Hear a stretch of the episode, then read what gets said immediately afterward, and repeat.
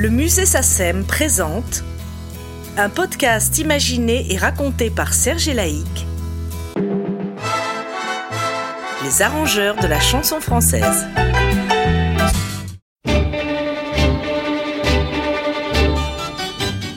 Bonjour et bienvenue à l'écoute du quatrième épisode de ce podcast consacré à Gérard Calvi.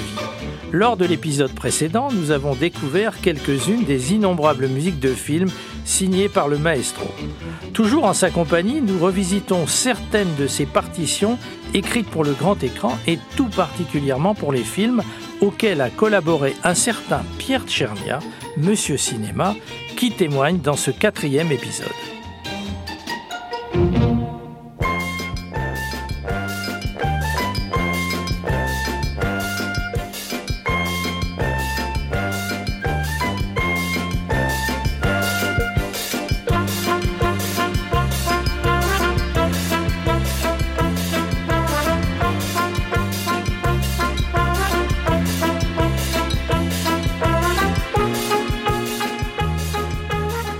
Gérard Calvi, bonjour. Bonjour. Que vous évoque le nom de Pierre Tchernia C'est un de mes amis les plus chers, un des garçons les plus fins avec lesquels j'ai eu le plaisir de travailler qui aurait dû jouer dans Branquignol. Euh, c'est un de ses grands regrets de ne pas fait partie de la troupe des Branquignols.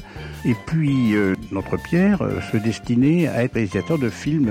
donc, il n'est pas venu avec les Branquignols parce que il commençait, il a, il a, été assistant de je ne sais plus qui d'ailleurs pour faire ses stages, pour avoir son diplôme de l'IDEC. Alors, Gérard, je vous propose que nous écoutions un extrait du film La Belle Américaine de Robert Derry en collaboration avec Pierre Tchernia. Et Gérard, tout en continuant votre épopée avec Robert Derry et Colette Brossé, vous amorcez donc donc là une collaboration avec Tchernia qui va aller en s'amplifiant avec les années. C'était aussi un travail en communion euh, entre Derry et Tchernia.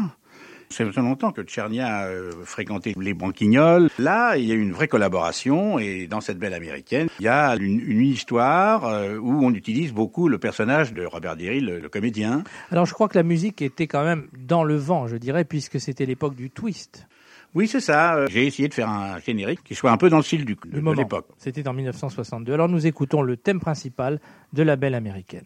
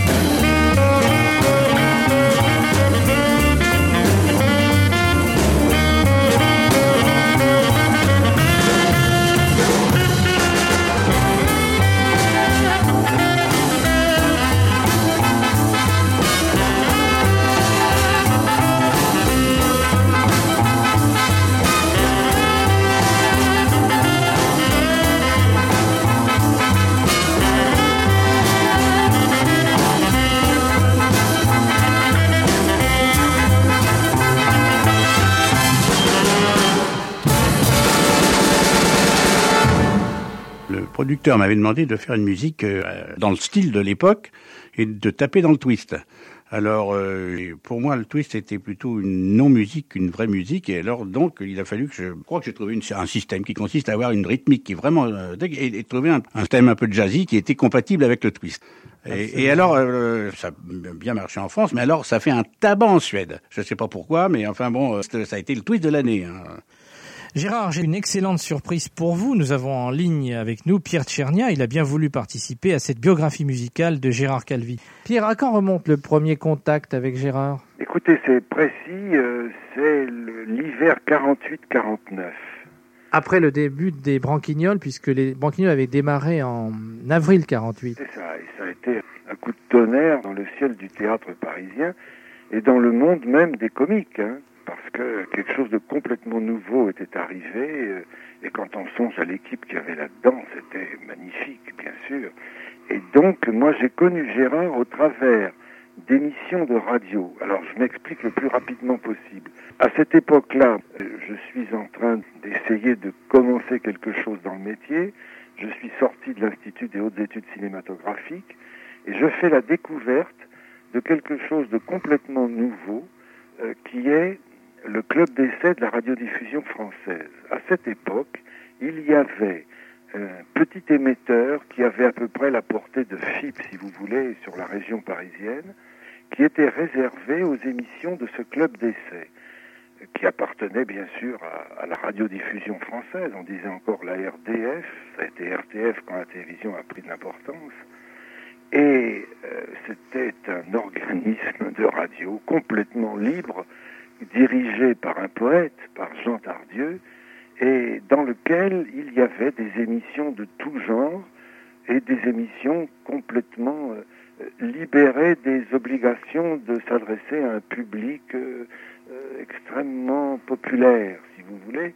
N'oublions pas que c'est l'époque de Saint-Germain-des-Prés et qu'en plus de ça, ce club d'essai fonctionne dans un très bel hôtel particulier, à quelques centaines de mètres de Saint-Germain, rue de l'Université. C'est une grande maison dans laquelle il y a d'immenses salons qui ont été transformés en studios de radio. Alors, moi, comme je sortais de l'IDEC, à l'IDEC, j'avais vu des, sur le tableau des élèves des petites annonces disant si vous vous intéressez à la radio, venez à ce club d'essai. J'y suis venu et du jour au lendemain, ou presque, je me suis mis à, à connaître et à travailler avec euh, Boris Vian, avec François Billedou, avec euh, euh, des tas de gens, dont un complètement oublié malheureusement, car il est mort et les absents ont toujours tort, qui s'appelait Jacques Florent. Jacques Florent était un producteur, c'est-à-dire quelqu'un qui avait pour mission de chercher, d'imaginer, de faire se rencontrer des gens. Et Jacques Florent a fait partie des hommes importants de ma vie, car il m'a connu là-bas, il m'a jugé il a eu une opinion de moi, si vous voulez, et il m'a fait faire euh, pour la première fois le présentateur de radio dans des émissions publiques ou de studio de ce club d'essai. Et puis euh, il m'a fait écrire des sketchs. Euh, du jour au lendemain, je me suis mis à travailler avec des tas de gens, dont le musicien ordinaire de toutes les émissions de Jacques Florent, qui était Gérard Calvi. Alors il y a Gérard à côté de moi qui sourit. oui, je, je, n'arrête pas de sourire parce que je me rappelle ce temps béni, quoi. C'était vraiment exceptionnel. Alors grâce à, effectivement à Jacques Florent, dont je veux prononcer le nom comme, tu, comme tu l'as prononcé, parce que c'était quand même notre initiateur, hein, ça n'était pas intellectuel, c'était sensible et c'était simple. Hein, les gens qui avaient quelque chose à dire, ben, venaient dire quelque chose dans ces émissions, euh, plus, plus, ou moins formelles, plus ou moins informelles. C'était une merveille, c'était vraiment la, cette admirable période d'après-guerre, quoi. Alors, c'était l'époque de la liberté. Hein. Voilà, exactement. Faut pas oublier que la, la, libération, ça a été la libération des corps d'abord, c'est-à-dire la libération des gens qui avaient peur, la libération des gens qui étaient fusillés, qui étaient emprisonnés, mais ça a été la libération des esprits. N'oublions pas que pendant euh, quatre ans d'occupation, on n'a pas vu de films américains, ils étaient interdits. On n'entendait pas de disques de jazz, à moins que quelqu'un ait une collection de 78 tours qui datait euh, des années 38 euh, ou 39. Et là, brusquement, ça a été le délire, ça a été la joie de découvrir des tas de choses, d'être libre, de se coucher à 3 heures du matin si on voulait, et de chanter dans la rue. Alors, euh, évidemment, l'esprit s'est aiguisé là-dedans, et on a fait le, le tour du monde de l'esprit.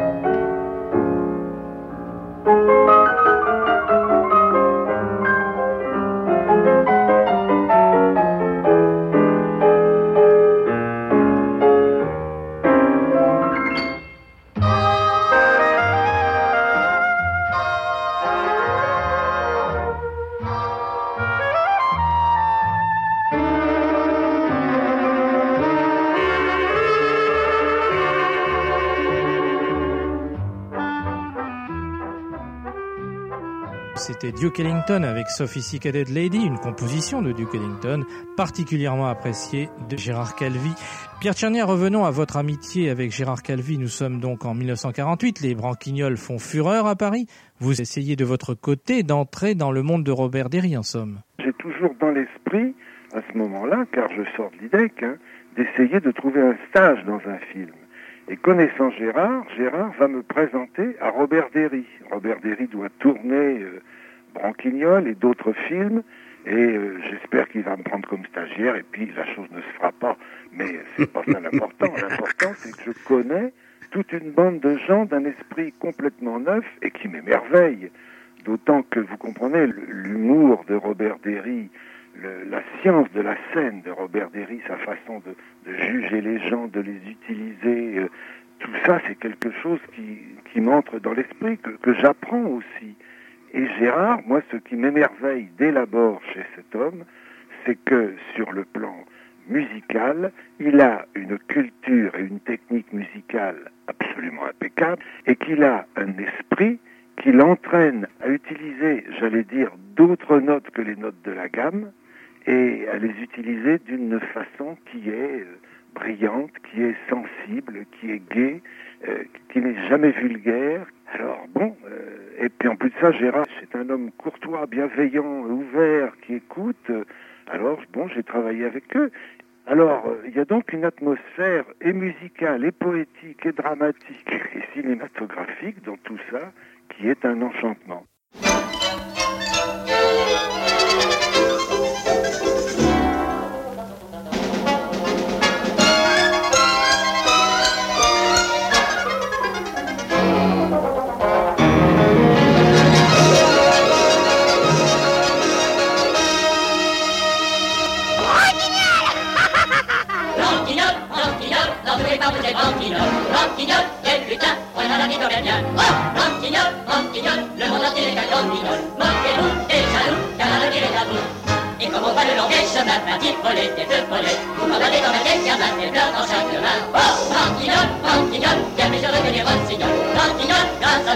Eh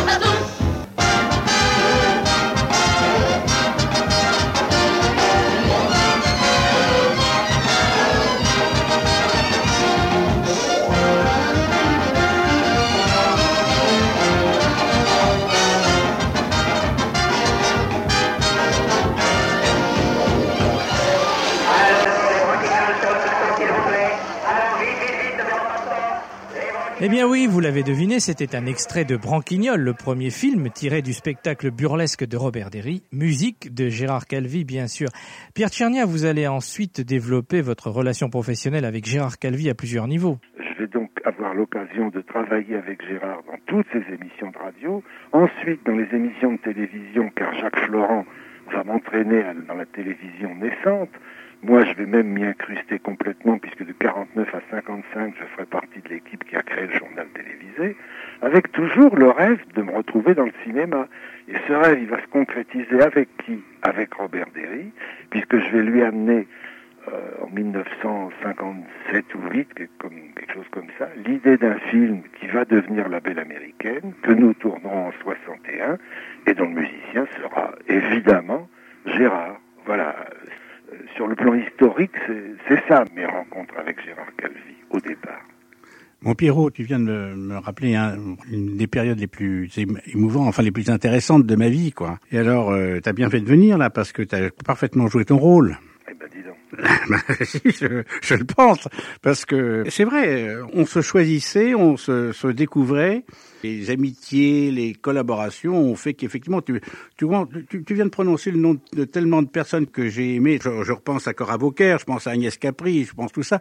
C'était une époque tout à fait exceptionnel. Et alors, ce qui est merveilleux, c'est qu'en même temps, c'était simple. On savait qu'on allait au club d'essai et qu'on allait, grâce à Jean Tardieu et à Jacques Florent, on, allait se retrouver entre des gens qui euh, vivaient dans la poésie, dans la musique, dans l'invention, dans la gentillesse, et qui, effectivement, il faut le dire, qui nous permettaient de retrouver une dignité après toutes les épreuves que nous avions passées. J'ai connu un ravissement, d'autant que j'avais aucune culture musicale.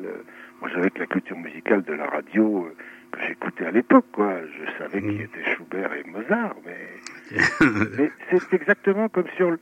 Euh, je veux dire que je sortais du lycée. Alors je connaissais Chateaubriand, mais je connaissais pas Alphonse Allais. Alors je connaissais Beethoven, mais je connaissais pas Eric Satie. Et c'est là où Claude Dessay m'a appris tant de choses. Votre compositeur préféré après Mozart, très loin derrière Mozart, on nous a révélé un jour que c'était Calvi. Ah c'est ça, oui, Calvi. Oh, oui, oui, je vois, je vois. Je Vous voyez un grand type maigre. voilà. oh là là. oh là là. Quand l'appétit va, tout va. Quand l'appétit va, tout va. Vidons les futailles, à nous la répaille. Quand l'appétit va, tout va. Quand l'appétit va, tout va. Quand l'appétit va, tout va. Vive les quenottes qui crottent et grignotent. Quand l'appétit va, tout va. Écoutez ce qui va suivre. Le vieux proverbe est changé. On ne mange pas pour vivre. Il faut vivre pour manger. Quand l'appétit va, tout va. Pour la santé, y a que ça. La pire émotion, c'est quand on a son estomac dans les talons. Les petits points frais, les bons gros, sur un rythme d'allegro. Pour manger et boire, font jouer des mâchoires. Quand l'appétit va, tout va.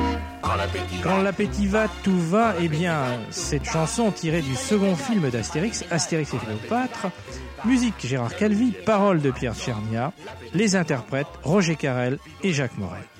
Pierre, euh, nous abordons euh, avec vous et avec Gérard la toute dernière partie de votre collaboration commune, c'est-à-dire les films que vous avez réalisés. Vous, Pierre Tchernia, en tant que réalisateur et Gérard en tant que euh, compositeur des musiques, comme celle du Viager, par exemple. Moi, je, me, quand on a fait le viager, je me souviens que Gérard m'a dit Attends, alors on va commencer à parler de ça. Qu'est-ce que tu vois? Je lui ai dit Écoute, moi, ce que je vois, c'est que c'est l'histoire d'une maison au travers des années. Il y a un jardin, il y a du soleil, il y a des fleurs, il y a des enfants, il y a, il y a des imbéciles et il y a des braves gens. Mais au-dessus de tout ça, et là, je sais d'où ça venait, ça venait de Mozart, justement. Au-dessus de tout ça, j'entends une flûte comme un oiseau qui passe au-dessus, et je sais à quoi je faisais allusion. Je faisais allusion un très beau concerto pour flûte de Mozart qui fait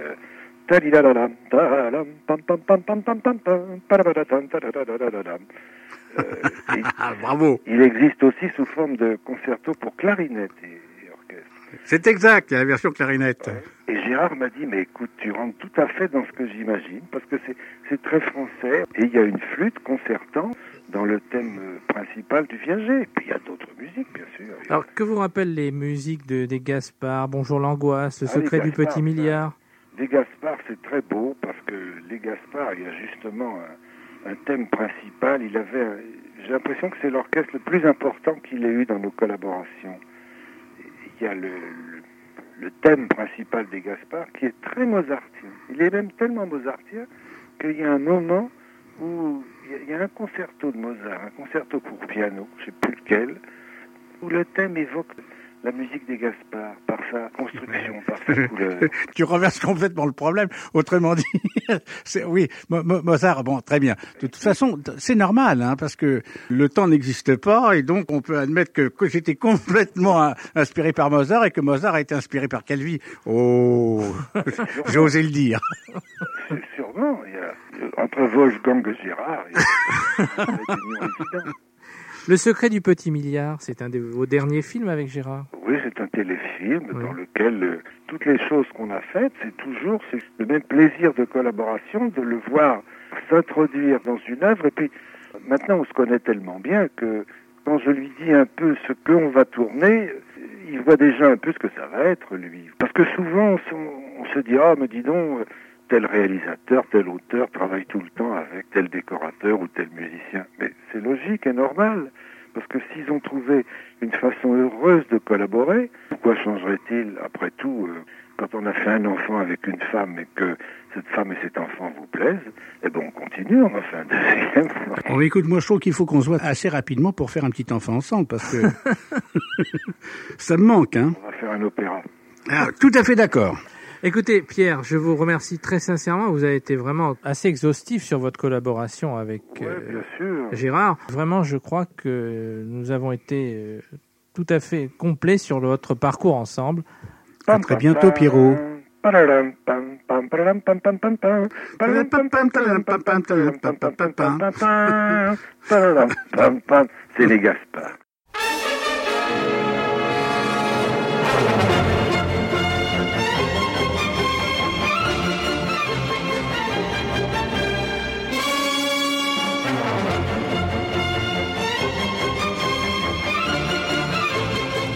C'est la fin de ce quatrième épisode en compagnie de Gérard Calvi et de Pierre Tchernia qui ont fait revivre cette épopée vécue ensemble.